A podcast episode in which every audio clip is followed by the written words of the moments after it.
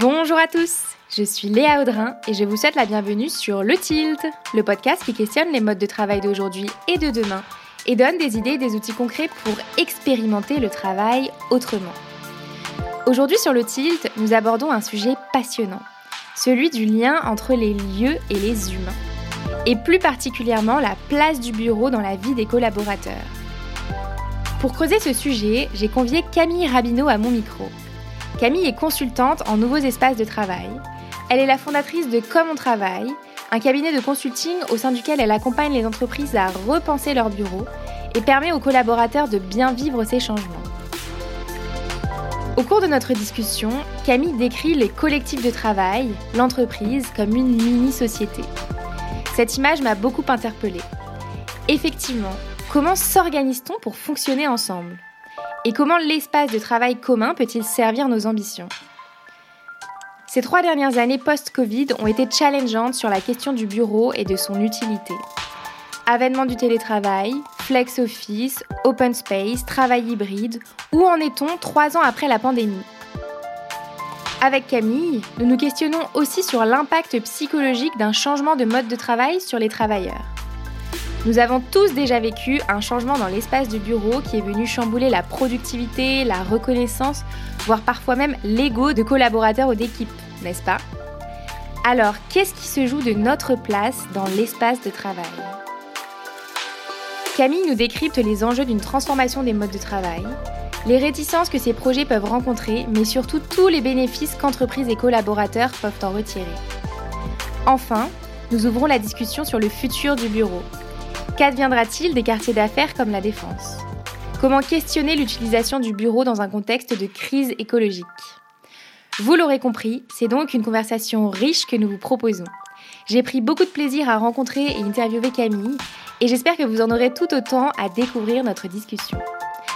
Avant de laisser la parole à Camille, j'aimerais vous demander de me donner un petit coup de pouce. Si le podcast vous plaît, que vous l'écoutez régulièrement, vous pouvez laisser 5 étoiles et un avis sur votre plateforme d'écoute préférée. C'est un super moyen de m'aider à faire rayonner le tilt. Bonne écoute Bonjour Camille Bonjour Léa Bienvenue sur le tilt Merci de m'accueillir. Merci d'avoir accepté mon invitation. Euh, Camille, tu es la fondatrice de Comme on travaille. Euh, tu accompagnes les entreprises dans leurs projets d'aménagement de leur espace de travail pour que leurs collaborateurs s'y sentent bien. Alors ensemble, on va parler justement de ce sujet, du rapport au bureau. Hmm. Mais avant de rentrer dans le vif du sujet, est-ce que tu peux me parler de toi, te présenter, sans parler de ton travail? Avec plaisir. Il y a beaucoup de choses à dire quand même en dehors du travail. Alors moi, je m'appelle Camille Rabineau, j'ai 37 ans. Je suis euh, une récente Lilloise, voilà, très attachée euh, à ma nouvelle région des Hauts-de-France. Euh, je suis la maman de deux enfants de 5 et 7 ans, voilà, très heureuse maman, très heureuse aussi conjointe d'un mari, voilà, qui s'appelle Sébastien. et dans la vie, à part le travail et m'occuper de ma petite famille, j'aime beaucoup l'escalade, les sports outdoor et aussi la musique, euh, voilà, qui prend une place dans ma vie. J'ai joué beaucoup de violoncelle plus jeune et maintenant de la basse électrique. Euh, oh wow Je m'adapte. Un peu plus rock. Voilà. Génial, super. Et du coup, est-ce que tu peux nous dire euh, quelles sont tes activités professionnelles aujourd'hui oui. et comment t'en es arrivé à fonder Comme on travaille? Oui, bien sûr.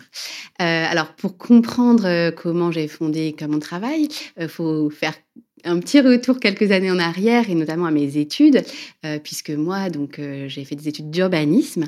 Euh, voilà, d'abord Sciences Po Paris et ensuite je me suis spécialisée en urbanisme.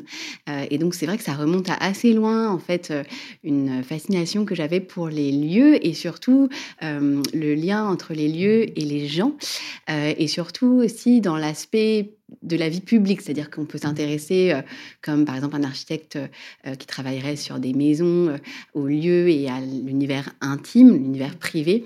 Mais moi, ce qui m'a toujours intéressé, c'était plus voilà, l'espace public, euh, dans l'aspect un peu social de tout ça. Et c'est comme ça que je suis arrivée à l'urbanisme. Euh, et quelques années plus tard, euh, que j'ai atterri sur eh bien, les espaces de travail, en fait, le lien entre ben, les lieux et notre vie au travail. Mmh. et ça a été une vraie révélation pour moi. Et donc, après avoir démarré sur ces problématiques dans des cabinets de conseil qui avaient pignon sur rue, on va dire, et ben, j'ai voulu créer ma propre entreprise pour avoir vraiment mon propre regard et regard d'urbaniste aussi sur ça. et donc aujourd'hui, donc je dirige cette entreprise. Donc voilà, petite, j'ai une petite équipe avec moi. Euh, et je dirais que ben, c'est une activité professionnelle qui a trois facettes. Euh, une facette de consultante, voilà, je continue vraiment à être opérationnelle sur les missions. Euh, et donc, ce qu'on fait, ben, c'est qu'on accompagne les entreprises on travaille aussi avec le secteur public, donc les organisations de travail euh, qui ont une réflexion euh, sur l'avenir, sur l'évolution de leur espace de travail et qui veulent impliquer euh, leurs collaborateurs, qui veulent co-concevoir avec eux. Nous, on mmh. s'intéresse vraiment à comment embarquer, faire avec finalement les humains, les mmh. premiers concernés par le sujet, et aussi comment accompagner le changement là-dedans. Donc nous, voilà, on n'est pas les architectes qui vont vraiment tenir le pinceau, tenir le crayon, mmh. mais plutôt on va s'intéresser à comment faire avec et accompagner euh, les premiers concernés dans tout ça. Donc moi, ça prend une partie de mon temps. Euh, je dirais aussi que dans mon travail, il y a un aspect d'expert. Mhm. Euh, moi, j'adore écrire et donc je produis beaucoup de contenu mhm. voilà, pour faire connaître ces sujets, pour apporter de la connaissance, du savoir sur ces sujets. donc j'écris notamment pour Welcome to the Jungle, mhm. qui est un média voilà, sur le, le sujet du travail. j'écris pour ma newsletter qui s'appelle Work in the City. voilà donc euh, j'essaye de, faire rayonner euh, ces sujets. Et puis il y a un dernier aspect aussi de, de cette vie professionnelle qui est celui de dirigeante, euh, puisque bah, voilà, aujourd'hui bah, j'ai quelques salariés avec moi. voilà, c'est un aspect très multicasquette de gestion administrative, financière, marketing, RH. Mmh. Mais c'est ça qui est passionnant aussi quand on entreprend. Top. Et alors pourquoi l'aménagement de bureau, c'est un sujet si crucial pour l'engagement et la productivité des collaborateurs?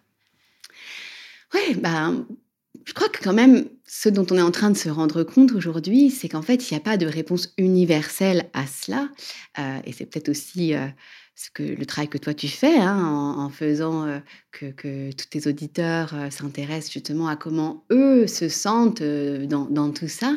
Et l'avènement du télétravail, justement, a permis que chacun se rende compte qu'en fait, il n'y avait pas de réponse unique à comment on se sent par rapport à notre lieu de travail et à, au rôle qui tient euh, dans notre rapport au mmh. travail. Et je pense justement qu'il faut accepter que, en fonction des personnes, en fonction des publics, peut-être des âges de la vie, peut-être du moment euh, dans lequel on est, euh, eh bien, le lieu finalement qui fédère les collègues, dans lequel on va retrouver, bah voilà, on va faire euh, lien euh, avec son entreprise et avec euh, les autres personnes qui la composent a plus ou moins d'importance. Ça, je pense c'est important de le dire parce que c'est vrai que ben, on est tout un tas de professionnels hein, à évoluer dans cette sphère de l'aménagement de bureau et, et en ce moment, voilà, peut-être avec un certain matraquage aussi hein, pour dire, ben voilà, regardez comme le bureau est important et, et mmh comme on peut le, le, faire évoluer, le moderniser. C'est le Covid aussi qui a secoué ça. Voilà, exactement. Mmh. Le Covid a complètement, voilà, exactement. Mmh. Mais je crois que s'il y a un peu ce retour de bâton, justement, c'est que on s'est rendu compte qu'on pouvait faire avec et que certaines personnes s'en passent très bien. Mmh. Euh, et donc, il faut l'accepter. Alors maintenant, une fois qu'on a dit ça, euh, bah, ça oblige néanmoins le bureau à progresser et à offrir une meilleure expérience, un, meilleur vécu de travail. Mmh. Pourquoi? Eh bien parce que ceux justement qui en ont moins besoin, bah, quand ils y vont, et parfois c'est pas forcément choisi. Hein, il y a des entreprises qui imposent encore hein, de venir, euh, voilà, un certain nombre de jours par semaine. Eh bien, il faut que ça vaille le coup, que ce soit à la hauteur des attentes. Mmh. Et puis, bah, pour ceux qui en ont moins, pardon, inverse, pour ceux qui en ont plus besoin, et ils sont nombreux. Euh, il y a une étude intéressante qui vient de sortir euh, de la Fondation Jean Jaurès, justement, qui dit qu'en France, il y a 34% des personnes qui préféreraient venir tout le temps au bureau. Ok. Intéressant. Euh, euh, et donc pour ces personnes, bah, il faut que le bureau, pareil, soit à la hauteur en fait des attentes. Et puis il y a peut-être aussi, euh, il y a eu donc l'avènement du télétravail pendant le Covid avec un peu cette sensation que c'était la solution que tout le monde attendait depuis longtemps. Mais d'expérimenter le télétravail sur le long terme, ça a aussi un impact sur ben, la manière dont on interagit avec les, les, autres, à quelle fréquence. Donc il y a aussi c'est à toi de nous dire, mais peut-être la réalisation que ce mode de travail-là, 100% télétravail sur le long terme, il est peut-être pas tenable pour tout le monde, finalement. Complètement. Et je crois que là-dessus, euh, enfin, c'est un tel changement, en fait, de rompre cette unité de lieu. Euh, et d'ailleurs, faut quand même peut-être rappeler que c'est un changement qui ne s'applique pas à tout le monde. Hein. Euh, il y a quand même encore beaucoup de personnes aujourd'hui qui sont obligées de se rendre quelque part pour exercer leur travail et qui n'ont pas du tout ce choix. Euh, mais en tout cas, pour ceux qui l'ont, c'est une vraie révolution. Et donc, on, on n'a pas fini en fait hein, d'en mesurer encore les impacts et d'en tirer les conséquences. Euh, j'ai lu un article hier justement qui était en anglais avec une expression que j'ai trouvée géniale où il parlait un peu de le marécage du travail hybride quoi pour ah. dire à quel point tout le monde patauge. ah ben oui, je pense que c'est vraiment une bonne illustration quoi. Mm. Et on le voit bien euh, en intervenant en entreprise, hein, les gens se cherchent quand même un peu là-dedans. Euh, euh c'est on en est encore au tout début. Mm. Ce que je trouve intéressant dans ce que tu nous partages, Camille, c'est vraiment cette notion de comment est-ce qu'on fait cohabiter les individualités, les mm. besoins de chacun mm. en termes d'espace euh, de travail, dans un seul et même projet pour une entreprise, en fait. Complètement, bah, euh, tu, tu résumes bien, et au-delà de, l'espace, euh, cette question justement du nouveau mode de travail euh, avec le, ce qu'on appelle le travail hybride, c'est-à-dire cette cohabitation non-stop de mmh personnes qui sont présentes et de personnes qui ne le sont pas, Là, je parle de présence physiquement, hein, parce que, euh, bien sûr, hein, je ne serais pas là pour dire qu'une personne qui est en télétravail euh, est, absente comme elle le serait euh, un jour de congé. Hein. On est d'accord, on a, on a passé cette étape. C'est bon, on, va a dire, intégré. voilà, on a, on a, normalement, on a, on a franchi cette étape en, 2023. mais, mais je crois que c'est ça, c'est vraiment cette question de comment continuer à faire collectif mmh. avec des rapports au travail et aux manières de l'exercer qui sont si individuelles. Et on y revient au début, quand je disais qu'il n'y a pas de réponse universelle à ça. Euh, et là-dessus, bah pareil, moi j'aime bien, je, suis passionnée, donc je lis beaucoup, je suis curieuse. Et euh, là-dessus, il y, a, un chercheur hein, qui depuis longtemps travaille sur euh, ce sujet qui s'appelle Nicolas Bloom, et dont je lisais là, des, récents résultats qui montraient justement qui a pu mesurer que les personnes qui, qui, viennent plus au bureau consacrent jusqu'à 25% plus de temps dans le développement de leur carrière, c'est-à-dire mmh. dans le fait de mentorer les autres et d'être mentoré, dans le fait de se former et dans le fait de se faire un réseau. Donc ça, c'est pas neutre, c'est-à-dire que maintenant, et ça c'est nouveau, des choses qu'on pressentait au tout début du Covid, on a maintenant la démonstration par la recherche scientifique mmh. que c'est vrai, qu'en fait venir avoir ce, lien en présentiel euh, va être bénéfique pour euh, notre progression, mmh. euh, pour notre avancée professionnelle.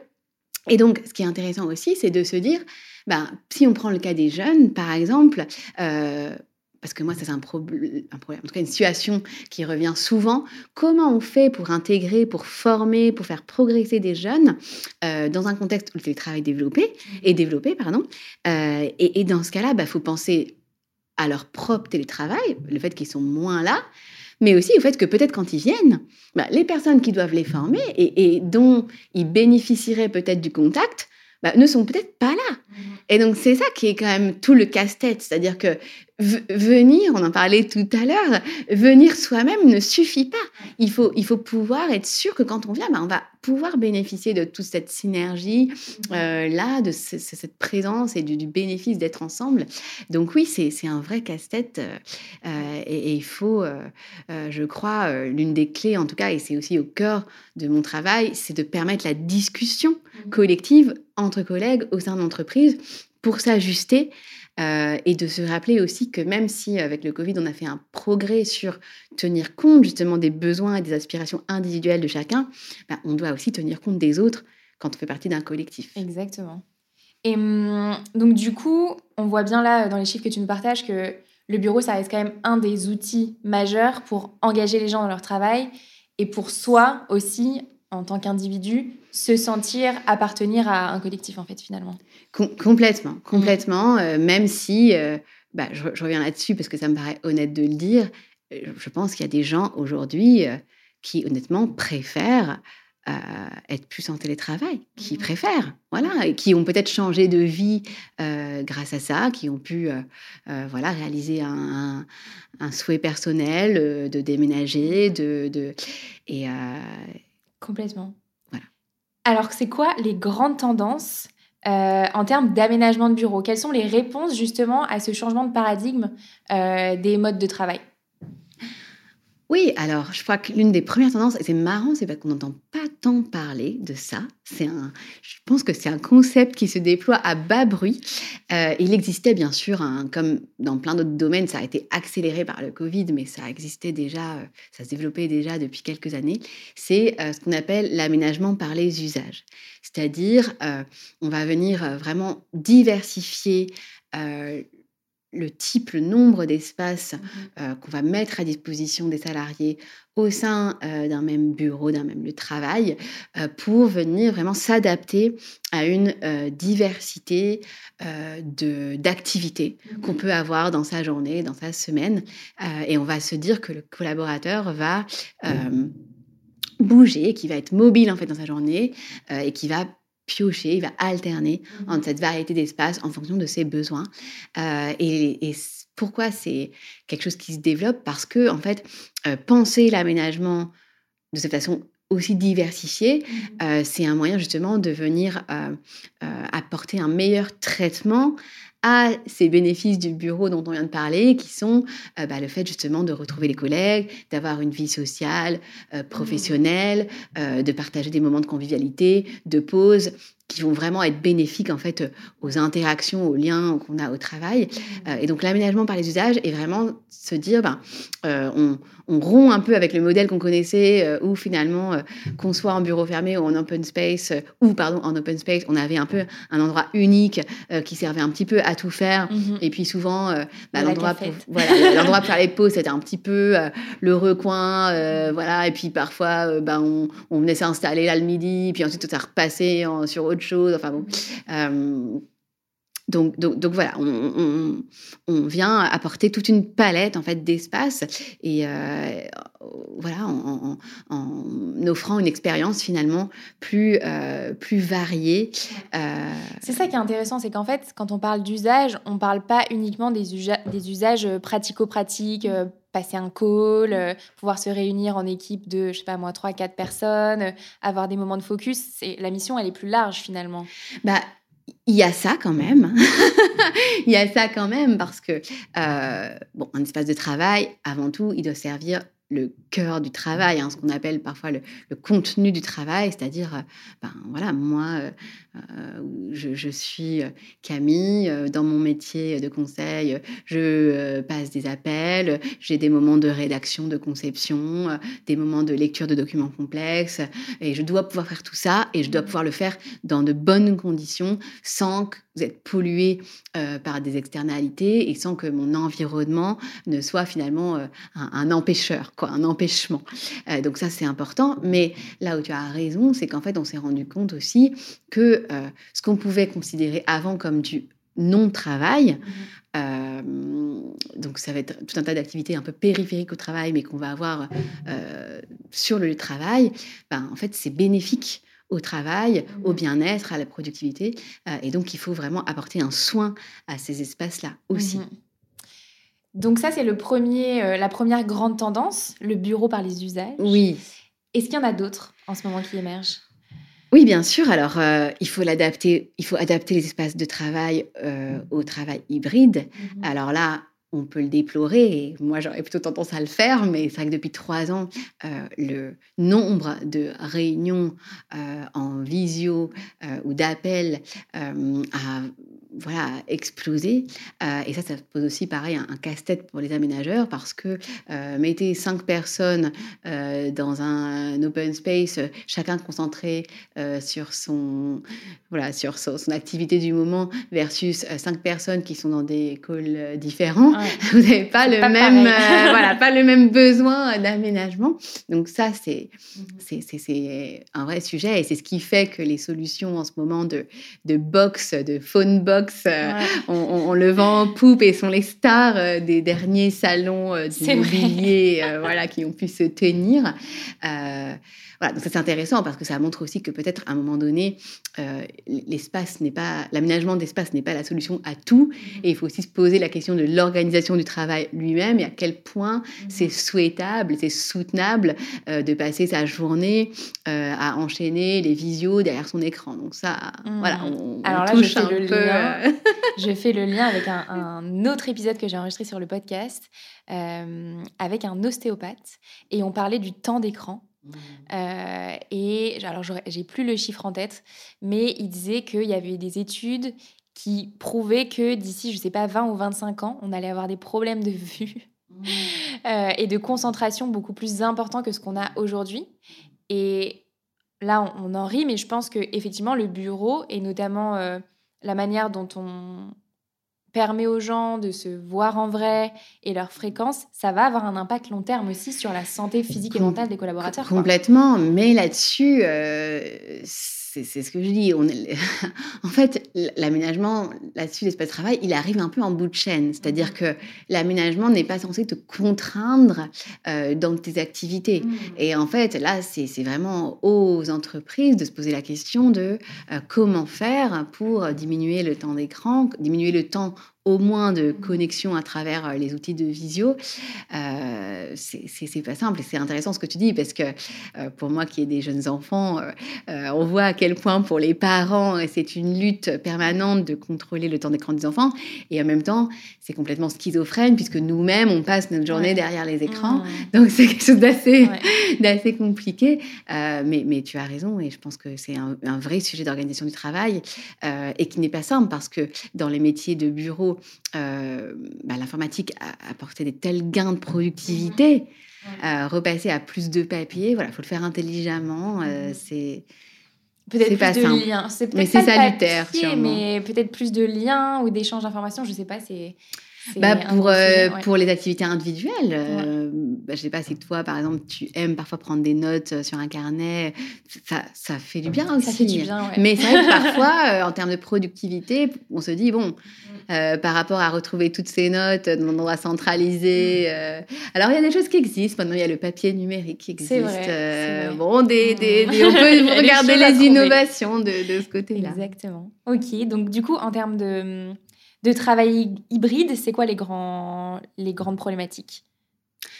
Euh, donc, donc, on était sur euh, comment l'espace de travail doit s'adapter à, ce travail hybride et, avec cette problématique particulière de euh, l'accroissement des réunions en visio et comment ça pose un casse-tête pour les espaces de travail. et ensuite, quand même un point qui, pourrais pas ne pas le citer sur la dernière tendance euh, en termes d'évolution des espaces de travail, c'est bien sûr la recherche d'optimisation mmh. euh, et donc de flexibilité de l'espace, puisque euh, avec le télétravail, on a aujourd'hui des bureaux qui sont qui connaissent en fait des des niveaux d'occupation complètement fluctuants d'un jour à l'autre, mmh. avec des pics et des creux. Euh, et donc, il y a cette recherche euh, légitime hein, euh, des employeurs de se dire bah, comment je vais pouvoir optimiser mon, mon immobilier qui coûte cher, hein, qui est le deuxième poste euh, de dépense euh, dans, les, dans les métiers de bureau après, après les salaires. Euh, donc voilà, comment, comment optimiser tout ça sans venir contraindre à l'excès, toujours pareil, mm-hmm. les salariés et venir contraindre à l'excès l'organisation du travail parce qu'on serait obligé de, de s'organiser, de se concerter pour savoir quand venir. Bah, mmh. c'est là aussi un autre, un autre casse-tête. On en a quelques-uns, là je me mmh. rends compte, on en liste quelques-uns. Euh, mais en tout cas, bien sûr, c'est c'est majeur hein, comme tendance de rechercher euh, des, des, gains euh, mmh. de, de, de, mètres carrés, mais qui ne sont pas uniquement à, à, voir, je pense, sous un prisme économique, mais qui aussi, sont aussi à voir sous un prisme de justement comment trouver un meilleur usage à ces mètres carrés qui sont vides euh, les trois quarts du temps. Mmh. j'ai reçu euh, il y a quelque temps Mehdi Ziri euh, de Ubique sur le podcast et on faisait aussi un lien avec l'impact écologique finalement des bureaux de désert. Complètement. Toi qui es urbaniste, j'imagine ah bah, que tu connais la oui, Oui, complètement. L'impact écologique, il, bah, il est réel et c'est vrai que c'est un un aspect malheureusement sous, sous évoqué euh, du, mmh. du, flex office, donc ce qu'on appelle le flex office, qui est le, le fait de mutualiser euh, les places de bureau pour justement optimiser l'occupation des mètres carrés. Et bien sûr qu'un meilleur usage des mètres carrés, mmh quand on sait que derrière, euh, bah, chaque mètre carré euh, euh, consomme des ressources en électricité, en chauffage, en mobilier, en aménagement, enfin tout ça, voilà, c'est des ressources. bien sûr, il y a cette dimension-là. après, voilà, c'est pas simple. ça reste quand même des changements qui, bouleversent euh, et qui viennent parfois bousculer euh, les salariés dans leurs habitudes. Euh, et donc, voilà, comme souvent, il y a une question de curseur, jusqu'où on peut aller pour bah, tenir compte de ça sans venir exercer une contrainte qui soit trop forte. Alors, tu fais un, lien magnifique avec une question que je voulais te poser. quels peuvent être les impacts psychologiques, justement, d'un changement de mode de travail sur les collaborateurs? Mmh. Par exemple, si on prend un exemple concret, celui du flex office, quels peuvent être les impacts, les impacts psychologiques? Oui, bah, je crois qu'on peut, en tout cas, on va, on va commencer par les impacts psychologiques, euh, on va dire négatifs, et puis après on regardera comme les positifs, bien sûr, y en a. Quand même. euh, je pense que du point de vue des impacts psychologiques négatifs, on va on va dire les risques, voilà, mmh. pour pas être trop sombre. Euh, les risques, euh, en fait, ils pourraient être un peu regroupés sur la bannière de justement tout ce qui va venir euh, créer justement, j'y reviens, mais c'est un bon, cette idée de contrainte. Voilà, l'espace de travail, il n'est pas là en fait pour contraindre l'activité. Mmh. Il est là, au contraire, pour être au service de mmh. l'activité. C'est l'outil de travail, hein, tout simplement aussi. et donc, je, pense qu'il y a vraiment ça. Comment finalement euh, faire réussir euh, une personne euh, qui a des habitudes de travail, qui mmh a mis en place des routines, des fonctionnements, voilà, dans sa journée qui parfois sont anciens, hein, de plusieurs années.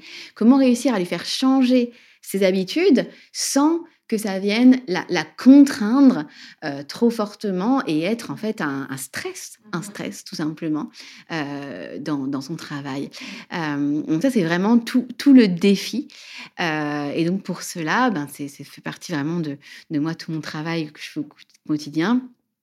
il, faut, faut vraiment essayer de d'écouter euh, d'écouter euh, justement euh, les craintes, les besoins et de voir comment on peut trouver justement un, juste milieu mmh pour ne pas bah, sans cesse reproduire le statu quo, parce que si on fait que écouter quelqu'un qui n'a jamais connu autre chose, bah, en fait on reproduit toujours le statu quo, donc ça c'est mmh. pas non plus souhaitable nécessairement, mais en même temps bah, il s'agit de pas venir trop brusquer euh, et rendre impossible euh, ben, le travail, tout simplement. Mmh. Parce qu'on on arrive parfois à des situations où on marche sur la tête.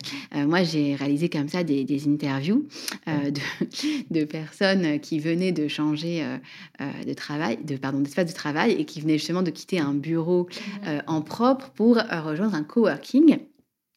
Euh, et en fait, les personnes, euh, c'était des, des, métiers de journalistes, là, et elles me racontaient, en fait, tout simplement, euh, qu'en fait, il n'y avait tellement pas d'endroit, justement, pour passer leurs appels mmh dans le, leur nouvel environnement, qu'en fait, ils se retrouvaient à choisir toujours leur lieu de travail par défaut.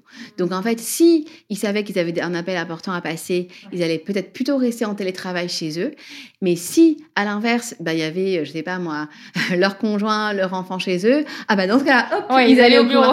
et en fait, on se sent jamais euh, mhm. finalement euh, bien. Euh, on est toujours à fuir un endroit. Et ça, je pense que c'est vraiment le, pire qu'on peut avoir. Donc, donc, donc voilà, c'est toute cette difficulté de réussir à, faire adopter des, nouvelles, des nouveaux rituels, des nouvelles pratiques, sans que ça soit trop violent.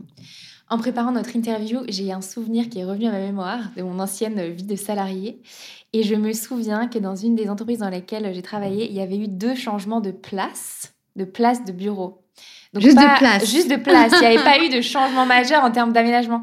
Ça avait soulevé tellement de questions en termes de reconnaissance, eh en termes d'ego, en termes de, de la place qu'on occupe dans l'entreprise. Eh Et vraiment, ça m'est remonté. Je me suis dit, mais en fait, c'est ça qui s'est joué à l'époque dans mmh. ben, qui va avoir le coin un peu calme, mmh. on va voir l'écran de qui, quand tu passes dans l'open space, etc. Et en fait, on a l'impression que tout ça, c'est anodin. Mais finalement, c'est pas, du tout, anodin. Et c'est, c'est, moi, justement, ça, ça, amène la deuxième notion que je voulais évoquer sur ce sujet, qui est celle de territoire, en fait. C'est-à-dire que euh, tu sais, on parle souvent, même dans nos relations interpersonnelles, on, a chacun un peu notre, notre zone, euh, on a besoin, euh, on a cet espace personnel autour de nous et on a besoin de, c'est un peu notre, espace de sécurité. Bon, bah voilà, au, au, bureau ou au travail, c'est la même chose. On, a besoin d'avoir un peu ce, ce, cet environnement autour de soi sécurisant. Et, et, comme tu le décris si bien, quand on vient toucher à ça, on vient toucher finalement à ce qui nous lie à l'entreprise. Et donc, ça place, voilà, cette, cette polysémie hein, du mot place, elle est très forte. Hein. notre rôle, la façon dont on, on, se sent reconnu ou pas dans l'entreprise. Mmh. Euh, et d'ailleurs, c'est pas pour rien qu'il y a historiquement un aspect très statutaire hein, du bureau ou dans certaines euh, organisations, en fonction de ton grade quelque part, tu vas avoir une fenêtre, deux fenêtres, trois fenêtres. Une porte fermée, de la moquette Exactement. douce. Donc, euh, bien sûr, il y a tout ça qui se joue. Euh, et, et, et là-dessus, malgré tout, je pense que le, passage vers des environnements plus partagés, mmh comme euh, l'est le flex office, va apporter un mieux parce qu'une fois le choc passé, mmh bah, quelque part, tout le monde est un peu plus remis euh, à niveau et quand on partage les espaces, quand on a finalement plus, mmh il y a plus cet enjeu de place, euh, et si c'est bien fait, et bien justement, ça devient plus fluide et, on peut finalement se réagencer, se réorganiser. Mmh. parce qu'en fait, c'est les espaces communs qui deviennent justement euh, le, vrai euh, ancrage. Mmh euh, et ceci, il reste, il reste partagé. mais il faut réussir ce passage. Oui, c'est ça. Le mot, le mot d'ancrage, il est intéressant. Quand on en discute, là, je, j'essaie de me remémorer ce que ma grand-mère nous partageait sur son espace de travail. Donc elle, elle avait vraiment un bureau fermé, mmh. des photos, sa tasse qui reste toute la journée, etc. Le flex office, c'est vraiment l'antithèse de ça. Mmh. quoi. Il n'y a pas de ah trace de qui tu es, de comment tu fonctionnes. Euh, qui bah, reste de manière pérenne. Je dirais pas ça, justement. Je mhm. pense que c'est juste que ça change de forme. Par exemple, si je prends notre exemple avec mon travail, donc nous, on est, on est une équipe de trois. Euh, on a expérimenté pas mal de choses euh, voilà, dans les derniers mois. Et en fait, j'en suis parvenue à la conclusion, évidemment, on est une toute petite équipe, hein, qu'on avait besoin de se sentir dans notre environnement. Mhm. Donc, on a besoin d'avoir voilà, nos ouvrages, nos fournitures, mmh. euh, nos touches un peu personnelles de déco. On a besoin de les avoir à proximité, mais c'est pas forcément là sur une place fixe, quoi. En fait, il faut que on se sente dans cet environnement. Mmh. Et c'est tout le travail euh, qu'on essaye de faire justement sur les projets que j'accompagne, c'est-à-dire de dire, en fait, cette personnalisation-là, mmh. ce cocon un peu sécurisant, on peut l'avoir. Simplement, il sera plus à une place précise, mmh euh, individuelle, à soi, euh, la place de Léa, euh, B4, je ne sais pas, mais il sera plus peut-être dans la zone de l'équipe ou peut-être plus dans l'environnement euh, voilà, adjacent. Mais non, au contraire, moi, je pense qu'il faut lutter contre cette euh, idée, cette image euh, d'un flex office qui mmh. serait très froid, très anonyme et qui finalement traduirait que les personnes ne sont que des pions dans l'entreprise. Bien sûr que non. Enfin, c'est c'est bien sûr quelque chose contre lequel il faut lutter. c'est une autre manière d'amener la personnalisation. Exactement. Et au mmh. contraire, je, et je pense d'ailleurs que là-dessus, c'est une idée un peu fausse qu'on se fait parce que moi, j'avais écrit l'année dernière sur ce sujet justement des impacts psychologiques du flex office. Euh, et j'avais interviewé des personnes qui l'avaient vécu. Et en fait, on se rend compte qu'une fois qu'ils y sont, euh, quand c'est bien fait, à nouveau, hein, c'est pas toujours le cas, bah, en fait, il y a un tel une telle montée en gamme en fait dans le soin qui est accordé à l'aménagement de l'espace, à la décoration, le souci du détail. En fait, il y a souvent un tel décalage entre le avant et l'après qu'en fait, a posteriori, ils se disent, on y a gagné, en fait, même en termes de personnalisation. On est passé d'un truc qui était beaucoup plus standard à quelque chose de plus euh, chaleureux, plus soigné. Et en fait, c'est juste, il faut changer son regard et de passer d'une personnalisation qui serait peut-être un peu, euh, voilà, mon mug, euh, mon cactus, je sais pas, ma médaille ou ma couronne de galette des rois de 2014, c'est tellement, ça. à, quelque chose d'autre. Et par ailleurs aussi, enfin, et là aussi, c'est ce que, ce que, tout le travail que je fais, il faut vraiment utiliser ces projets mmh pour justement co-construire avec les équipes, que ce soit euh, l'aménagement de l'espace lui-même et justement construire un peu cette palette d'espace dont on parlait, mmh ou aussi la décoration, la personnalisation. Mmh. C'est vraiment une invitation à le faire et il faut s'en emparer. Et toi, quand tu discutes justement avec ces collaborateurs qui co-construisent les nouveaux espaces de travail, est-ce qu'il y a des craintes qui reviennent beaucoup? Oui, bah, on, en a, on en a déjà un petit peu parlé. Hein. Les craintes, ça va être justement euh, euh, cette perte de repères, mmh cette idée quand même de plus avoir un peu, euh, si tu veux, un peu le, ce, port d'attache où j'arrive, je mets mon manteau et ça va être ma place. donc ça, ça c'est quand même un gros changement.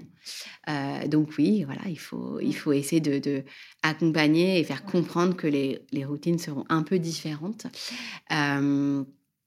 Il y a beaucoup de craintes quand même autour euh, du bruit, euh, qui est quand même voilà, une, des, une des nuisances, euh, en tout cas redoutées au travail assez forte. Donc là, ben, pareil, charge à l'aménagement euh, de prévoir euh, des zones suffisamment diversifiées pour qu'on puisse avoir différentes ambiances sonores et qu'on puisse mmh. vraiment choisir euh, en fonction de son activité l'espace qui va, qui va bien aller. Mais je voudrais, parce qu'on n'a pas, j'ai pas fini là-dessus, quand même dire un mot sur aussi les impacts psychologiques positifs qu'on peut avoir avec ces, ces, nouveaux espaces de travail-là. parce que toujours dans le cadre des, des discussions que j'avais eues l'année dernière pour préparer cet article, j'avais eu l'exemple justement euh, d'une manager qui m'avait dit avoir beaucoup gagné euh, au passage en flex office parce que euh, ça lui donnait une liberté justement dans, le fait de pouvoir mieux gérer sa journée de travail, de mieux choisir ses interactions. Parce que finalement, quand vous avez un bureau, une place, ben les gens, ils savent où vous trouver et ils viennent vous déranger. et finalement, avoir cette liberté et cette mobilité qui est aussi au cœur hein, de ces nouveaux espaces ces nouveaux types d'espaces-là, bah, c'est aussi retrouver un peu une main sur, euh, une fois, qu'on met le pied dedans et qu'on joue le jeu, euh, je pense que c'est très agréable finalement euh, de prendre le pli, de se demander, ok, là, j'ai besoin un peu de m'isoler, j'ai besoin d'être un peu à l'écart de mon équipe, de, prendre ce temps, où est-ce que je vais aller, et de retrouver un peu plus de de, voilà, de maîtrise de tout ça. Et puis peut-être le deuxième aspect positif que, sur lequel je voudrais insister, on en a déjà un petit peu parlé, c'est bah, que quand, quand, même, quand on en fait des projets collectifs mmh euh, et quand on en profite euh, pour créer des moments de discussion et de co-conception des conditions de travail euh, avec les salariés, ça peut vraiment être très riche et être un vrai vecteur de reconnaissance en direction des salariés. Et là-dessus, je peux donner une petite anecdote parce que je viens de démarrer, moi, une mission justement ben, pour toute une DRH, voilà, à peu près 200 personnes, euh, voilà, dans, chez, une organisation euh, de travail. Et euh, quand on a lancé la journée, le directeur des ressources humaines a dit, bah, c'est la première fois dans notre organisation qu'on va concevoir un espace, voilà, qu'on va se lancer dans une opération d'aménagement en le faisant main dans la main avec les salariés. Et c'est fort quand même de d'en arriver là et de se dire, ben voilà, ce type de transformations qui sont quand même centrales, et on l'a vu avec toutes les anecdotes que tu as rencontrées, à quel point c'est central. Ça a l'air trivial hein, de parler du bureau. Hein. On est sur du. Parfois, on est aussi sur euh, les odeurs de chinois qui sentent mauvais le midi, hein, on va pas se mentir. Mais ça pèse, ça pèse lourd euh, en termes de signal euh, quand on le fait en écoutant les salariés. Alors justement, dans tes contenus, tu parles souvent euh, de justice organisationnelle. Alors, qu'est-ce que c'est et comment une entreprise, elle peut avancer en ce sens? Ouais, bah, je, trouve ça super que tu aies rebondi euh, sur cette notion. Euh, alors, je ne sais pas, moi je ne suis pas psychologue du travail ou sociologue du travail au départ, mais en tout cas, la, façon dont moi je la mobilise et, pourquoi j'y attache de l'importance, c'est en fait dans les dernières années ou même décennies, on a beaucoup individualisé le management. Euh, tout ce qui est les évaluations annuelles, le management par objectif, même aujourd'hui, quelque part aussi un peu la réflexion que tu portes sur améliorer la gestion des carrières, des parcours, même au final tout ce qui est autour de la recherche de sens euh, au travail. Euh, on met beaucoup le focus en fait sur euh, ce que l'individu veut et aussi mmh sur le développement de l'individu et la performance de l'individu dans l'entreprise. Et on oublie en fait que dans la vie, bah, on est aussi en interaction, on est dépendant mmh d'autrui et on est dans un collectif. Et donc, pourquoi j'aime cette notion euh, de justice organisationnelle C'est qu'elle vient rappeler qu'en fait, dans un collectif de travail, ben, on est justement dans une mini-société et que cette dimension collective, elle est très forte. Euh, et on a beau individualiser euh, les évaluations, les objectifs, les trajectoires, mais en fait, les gens, ils se parlent, ils voient les choses, ils sentent les choses. et même avec le, le, télétravail, c'est une illusion de croire que un peu cet aspect politique euh, au travail, il disparaît avec euh, la distance. C'est une illusion. Euh, et donc, voilà, je crois qu'il faut vraiment faire très attention quand, quand, les décisions au plus haut niveau sont prises, de se dire, voilà, comment telle décision, tel traitement qu'on accorde à un tel ou à un tel groupe va mmh. être ressenti sur l'ensemble, est-ce que ça va être ressenti comme juste mmh. au terme, en termes de justice? Parce que c'est quelque chose qui va avoir beaucoup de poids sur justement euh, l'engagement, la motivation et puis aussi le bien-être. Euh. Mmh Complètement.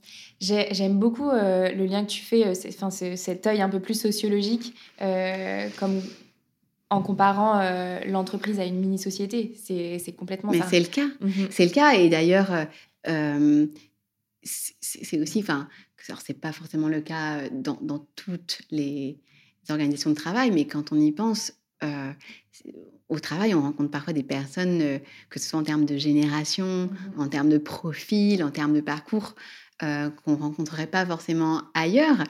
Tu sais, on parle beaucoup en ce moment de cet effet un petit peu de bulle, euh, notamment qui est renforcé à mmh. l'heure des réseaux sociaux, où en fait chacun a tendance à de plus en plus dans sa sphère euh, confronté à des idées. Mmh qui croient déjà et qui ne font que renforcer ses propres idées et qu'on est comme ça peu voilà peu exposé finalement à, mmh à, la diversité des points de vue à la diversité euh, des des parcours et des et, et, voilà le, le, travail reste encore en tout cas dans beaucoup d'endroits euh, ce, cet endroit de la diversité et, euh, et, je pense qu'il faut chérir ça et, et, le présentiel malgré tout le, mmh favorise aussi. Complètement. Euh, on a parlé de, beaucoup de notions autour de l'aménagement d'espace, de son rôle, de comment chacun peut s'y retrouver et quels, quels sont les avantages et les inconvénients pour les organisations. Peut-être que les gens qui nous écoutent aujourd'hui, ils ont du mal à se situer dans leur propre rapport au bureau Comment est-ce qu'on peut observer son propre rapport euh, au bureau? Alors Léa, je dois te dire que j'ai adoré cette question. Ah, génial Parce que justement, moi qui ai vraiment ce prisme, tu l'auras compris, collectif, euh, je, c'est vrai que je me pose assez rarement cette question, je l'avoue, et je... Moi, je la pose à mes ouais, Et je pense que j'ai vraiment envie d'ajouter ça un peu dans mes méthodos, tu vois, je trouve ça vraiment génial.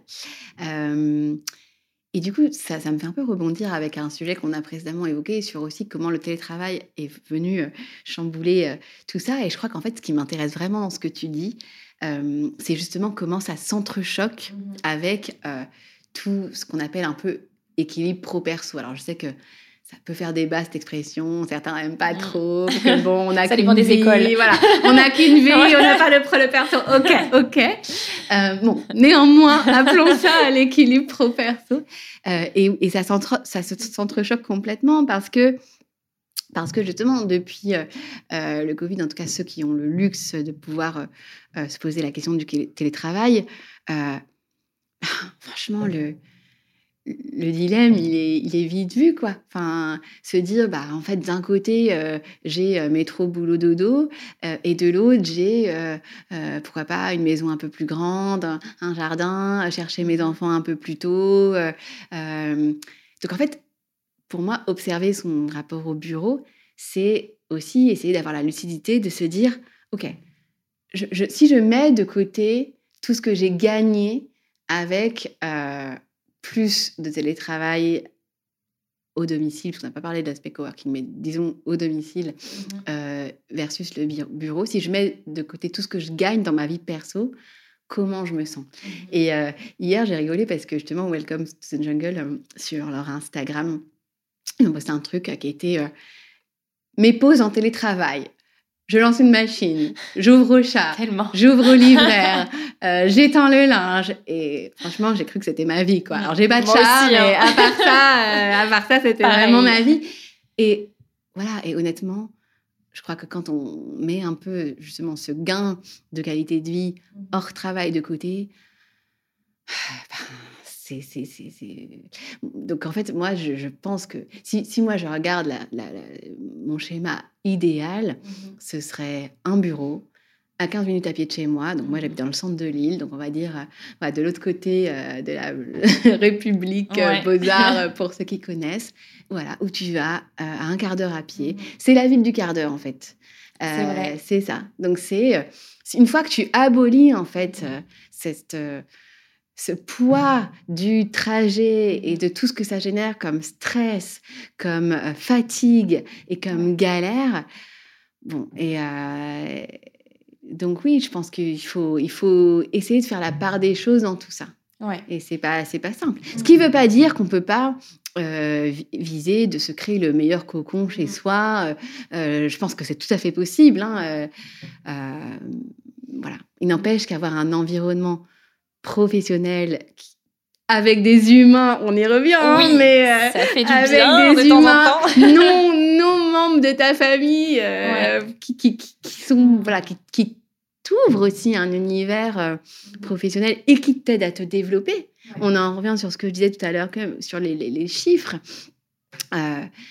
rencontrer les, autres, que ce soit des collègues ou d'autres professionnels, euh, si on prend l'exemple du coworking, mmh euh, ça nous pousse aussi, ça nous, ça nous fait mmh. évoluer, ça nous apporte. Complètement.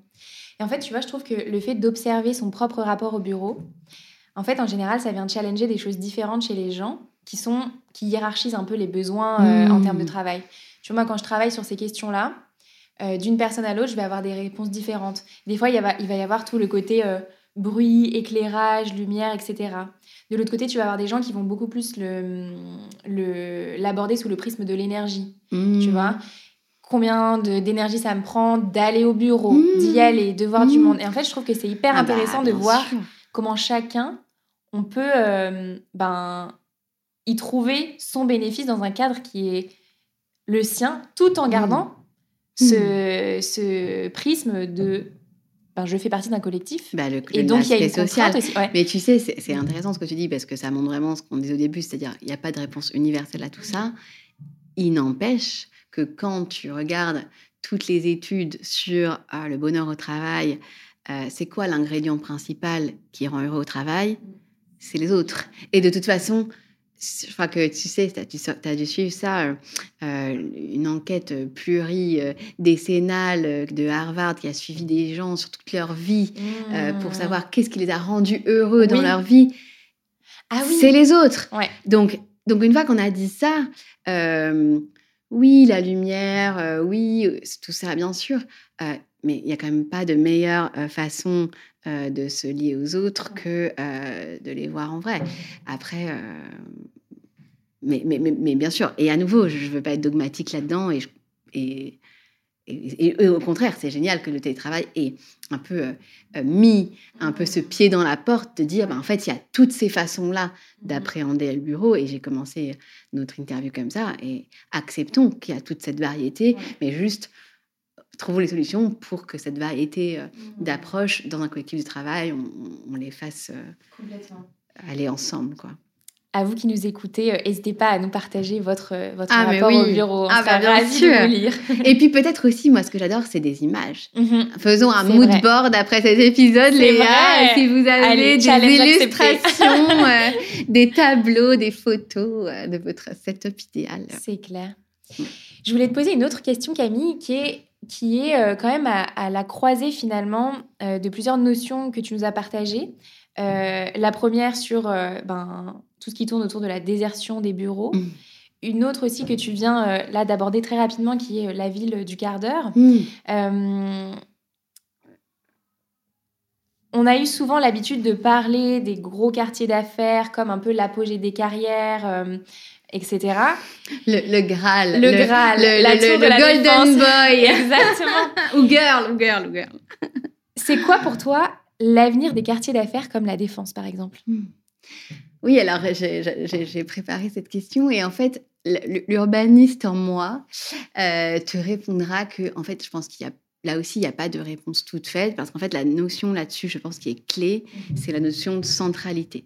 C'est-à-dire, euh, en fait, à quel point le quartier d'affaires en question, en fait, il est au cœur de la ville ou pas. Mhm. Euh, et là-dessus, bah, tu vois, si on regarde par exemple Manhattan, le Central Business District mhm. euh, versus la Défense. si on regarde par exemple à, Paris, il n'y a pas que la Défense. Hein. Il y a par exemple ce qu'on appelle le Triangle d'Or, mhm. tout ce qui est Haussmann, cette zone de l'Ouest parisien intramuros où il y a plein de bureaux eh ben, euh, c'est pas du tout la même chose qui est en train de se jouer. Et en fonction de est-ce qu'on est sur un quartier euh, qui est bien desservi, qui a une certaine mixité euh, malgré tout dans ce qu'elle offre comme fonction, est-ce qu'il y a aussi des commerces, des logements, des équipements son destin va pas du tout être le même et on, se rend compte que des endroits qui avaient été complètement désertés au moment du plus fort de la pandémie, mais qui sont voilà, très bien desservis et avec cette notion de centralité, mmh. sont en train de, reprendre complètement vie euh, et, vont retrouver un dynamisme beaucoup plus vite que des endroits comme, la Défense, qui malgré tout euh, sont un peu plus euh, alors ça reste quand même assez central à l'échelle du Grand Paris, bien sûr, mais qui sont des endroits un peu plus monofonctionnels, avec en plus cet urbanisme de dalle qui crée quand même des frontières. Pardon, hein, si je, pars un ah, peu dans des... mais qui crée quand même un peu des frontières physiques mhm. euh, qui le rendent moins facilement euh, euh, perméable aux, autres quartiers alentours. donc ça, ne connaîtra pas du tout le, le même destin. Euh, je pense que c'est vrai que là-dessus, la défense euh, n'est pas le plus facile mmh euh, à, trouver un, nouvel, nouvel âge de sa vie. Et du coup, j'étais très heureuse quand j'ai appris le projet de parc. Il y a un projet de parc voilà, qui va être construit justement sur la dalle de la défense. Ah, au milieu? Ouais, c'est un très très grand parc qui va être mmh aménagé par euh, le paysagiste euh, Grand Prix d'urbanisme, je crois, Michel Desvignes. Euh, alors je ne veux pas dire de bêtises sur le nombre d'hectares, donc je me tairai, mais en tout cas un très très grand parc qui va vraiment. Alors c'est déjà un peu végétalisé, hein, c'est pas complètement minéral, mais là ça va l'être beaucoup beaucoup plus avec voilà différentes strates pour vous. Et, je pense au regard des, des, enjeux climatiques qui nous attendent que c'est vraiment la, meilleure. Mmh meilleure voie possible. Et par ailleurs, ça fera venir des gens. Ça, ça, ça redonnera vie euh, à ce, quartier qui était un petit peu trop mono, monolithiquement euh, quartier d'affaires. Euh, aujourd'hui, dans, dans, les grandes villes, il y a de tels besoins d'espaces verts, de lutter contre ce qu'on appelle les îlots de chaleur, ramener de la biodiversité, ramener cette aménité-là pour les gens. Je pense que c'est le meilleur euh, mmh, avenir qu'on peut penser. Super. J'avais deux dernières questions pour toi, Camille. Allez. La première, c'est maintenant qu'on a euh, mis sur la table plein de modes euh, d'aménagement, de bureaux, qu'on a parlé de plein de modes de travail, j'ai envie de te poser la question à toi. Quelle est ta solution de bureau préférée? Bah, Je pense que je te l'ai dit hein, tout à l'heure. Hein, moi, ce serait voilà un bureau mmh détaché de chez moi parce que pour éviter de lancer trois machines euh, et de ranger les jouets entre, entre deux réunions, euh, mais accessible à pied. Mmh. Euh, et voilà, où je retrouverai des collègues et ou coworkers voilà, pour amener comme tu l'auras compris, je, je, pense faire partie des gens qui se ressourcent au contact des autres. D'ailleurs, je vais te donner une petite anecdote là-dessus que je vais en avant-première parce que j'ai oh. trouvé ça génial. Je discutais donc avec mon fils qui a 5 ans, qui s'appelle Théophile, et je lui demandais, selon lui, quel était mon métier. Ah. Et il m'a dit, maman, ton métier, c'est de rencontrer des gens.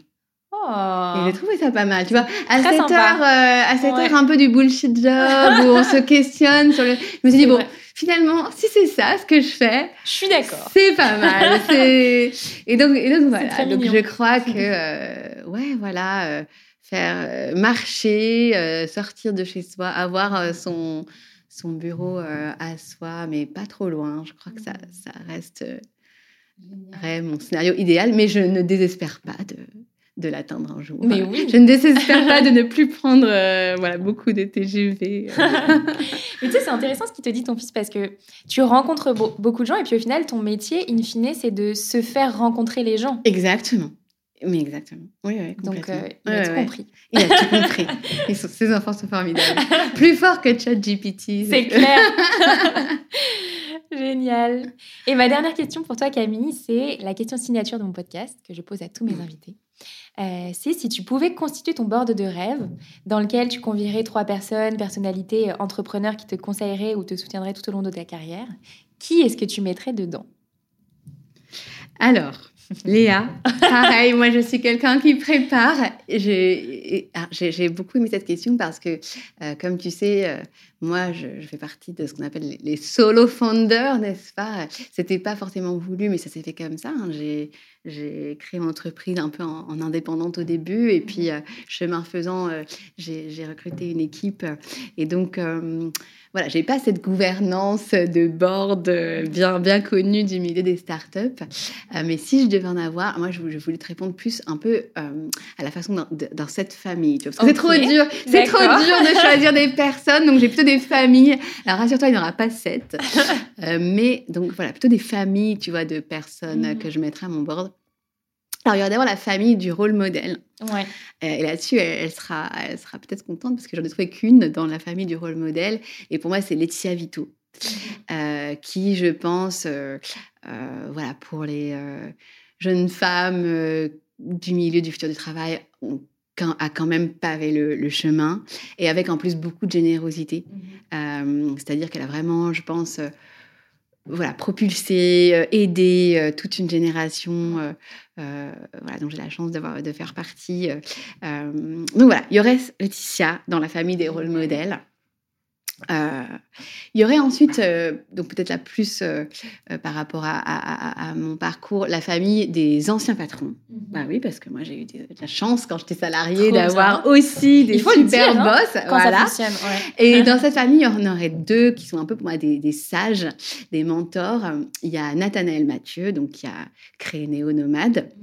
Mhm voilà, qui est quelqu'un de, super, un, vrai sage qui, m'inspire beaucoup, qui m'aide beaucoup. Euh, donc Nonomade, qui est une, plateforme de, réservation euh, de, places en espace de coworking, euh, qui, vient d'ailleurs d'annoncer leur rachat par une autre start-up qui s'appelle Workly. Donc voilà, très, très belle nouvelle page pour eux. Donc il y aurait lui dans la famille des anciens patrons inspirants, et il y aurait aussi Nicolas Louvet. Euh, qui, alors lui, dans, plus sur ma, ma vie d'urbaniste, qui a créé un, bureau euh, de recherche sur les sujets de mobilité, justement, et de ville, euh, et bah, qui était avant toute la mode de, l'entrepreneuriat qu'on connaît, qui a, qui a, fondé ça, et qui maintenant a co-créé une start-up de, de cadenas partagé pour les vélos. Voilà, donc euh, si vous avez un vélo euh, et que vous galérez toujours parce que vous ne savez pas où le mettre de façon sécurisée, je vous invite à aller ah regarder ce qu'il fait. Ça s'appelle Sherlock. D'accord. Voilà, donc voilà pour Sherlock. Ouais, Sherlock. Ah, c'est génial. Ouais, c'est pas mal, c'est pas mal, c'est bien trouvé. Euh, donc dans la famille des, des patrons inspirants. ensuite, il y a la famille, ben, un peu pareil, des entrepreneuses solo founders, parce que comme tu l'as compris, c'est un, un, sujet qui me donne du grain à mudra Il y en a quelques-unes qui m'inspirent beaucoup. Il y a Sigrid Berger, euh, qui est euh, une, une, énarque qui a créé Profil Public. Je t'invite à regarder. Euh, elle travaille sur la marque employeur dans le secteur public. D'accord. c'est vraiment super ce qu'elle fait. elle, pareil, c'est une solo founder, donc ça m'inspire beaucoup. Il y a aussi Marine Parent de Oyena, par une, boîte de conseil aussi sur le sujet de transformation. Et pareil, elle est, elle est toute seule aussi, donc ça, ça m'inspire bien. Et aussi Anaïs Georgelin, que tu dois connaître. Non, tu connais pas? Non. Ah bah oh, pourtant, elle est oh, dans ton domaine. Elle a créé euh, une entreprise qui s'appelle euh, So Many Ways. So Many Ways, ouais. Mm. Ça, ça me dit quelque chose. J'espère ne pas avoir écorché de nom dans, dans tout ça. On me pardonnera si c'est le cas. Et à les dernières familles, parce que c'est beaucoup trop long ma réponse, c'est un peu, parce qu'on est un peu dans le monde des startups avec le mhm. board, là ce serait dans la famille, euh, tu vois, un peu des, des, des multinationales.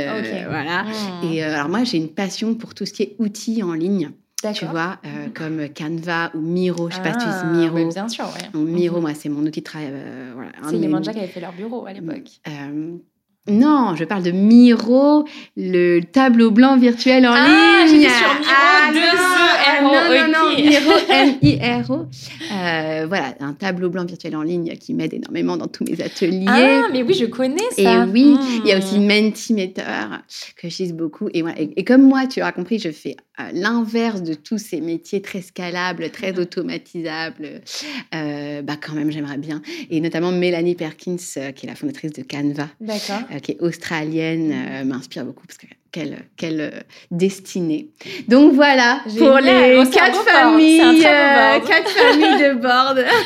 un board complet, choisi avec soin. Et, avec beaucoup de femmes, tu as vu? Oui. quand même. ça, ça fait plaisir. On rétablit. Génial. Camille, un grand merci pour ton Merci à toi, Léa. C'est un plaisir. Alors, on peut euh, aller sur le site de commontravail.fr pour retrouver euh, euh, soit nos articles de blog, en savoir plus sur ce qu'on fait.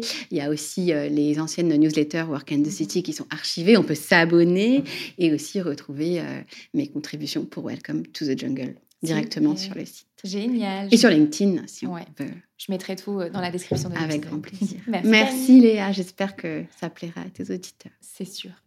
à bientôt. Merci beaucoup d'avoir écouté cet épisode du Tilt. J'espère que ma discussion avec Camille vous aura inspiré, aiguillé et peut-être même aidé à savoir quel est votre propre rapport au bureau. Et comme vous êtes encore là, à m'écouter, c'est certainement que cet épisode vous a plu.